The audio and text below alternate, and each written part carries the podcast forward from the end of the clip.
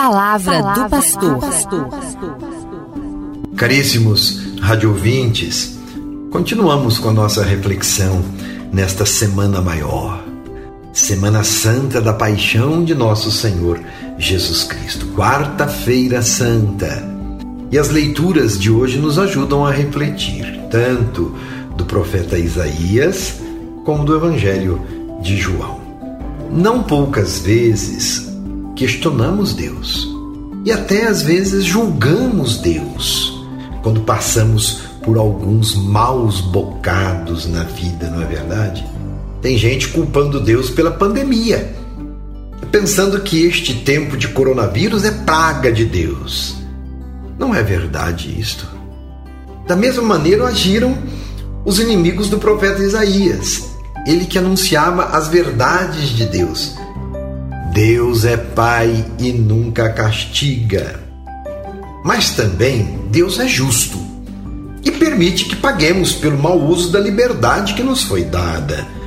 Eu digo, a doença do mundo e o mundo está doente é a baixa humanidade e a espiritualidade desidratada.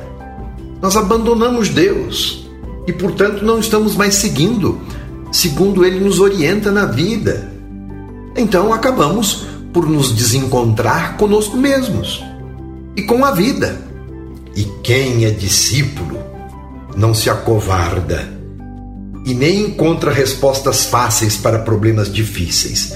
Não se acovarda diante do desafio de anunciar a verdade, porque sabe que Deus está com o justo, com o honesto, com aquele que tem, na verdade, a norma de sua vida. Assim diz o texto da leitura de hoje. Ao meu lado está aquele que me defende, o Senhor, o meu advogado. Fiquemos, pois, então do lado do Senhor, e a vida nos sorrirá.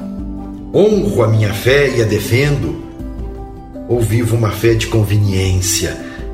A liturgia de hoje nos faz essa pergunta: honro a minha fé?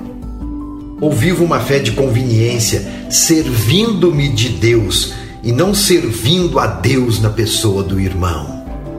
Olha que pergunta existencial importante e eu preciso respondê-la.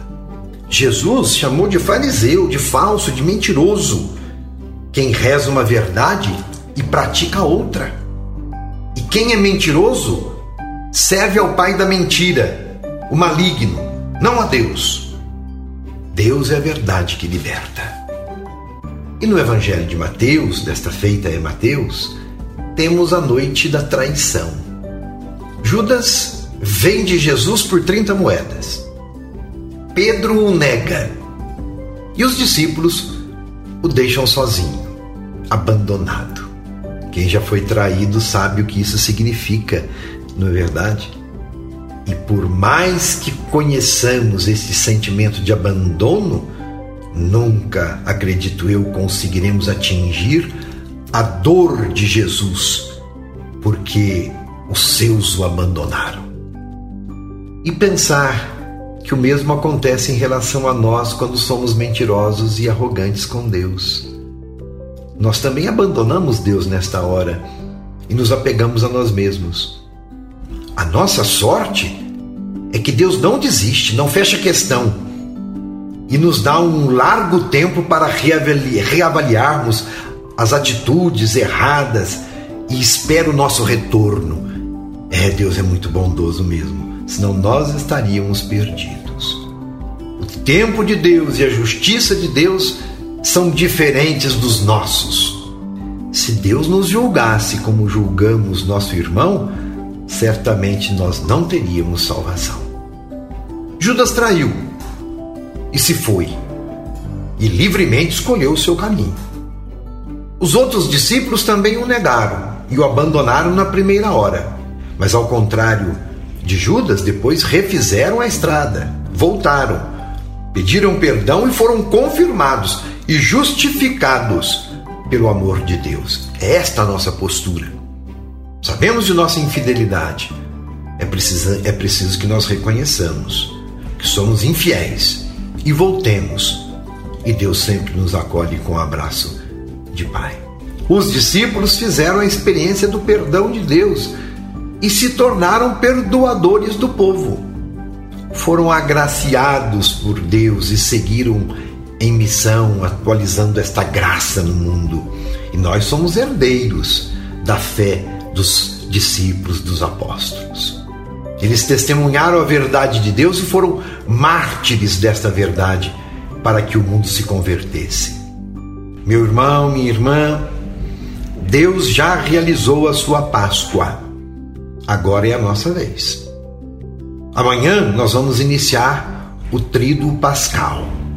Na Quinta-feira Santa, iniciamos o Tríduo Pascal.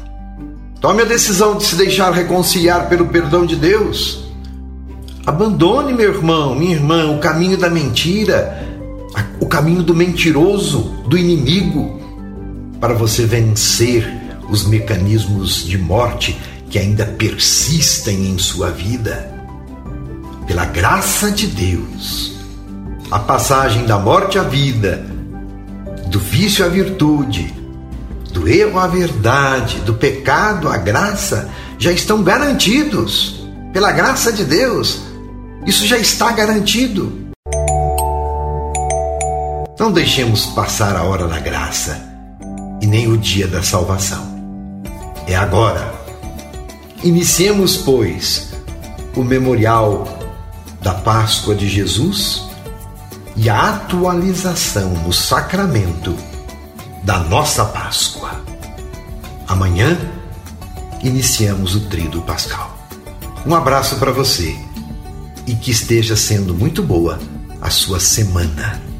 Que seja de fato uma semana santa. Amém.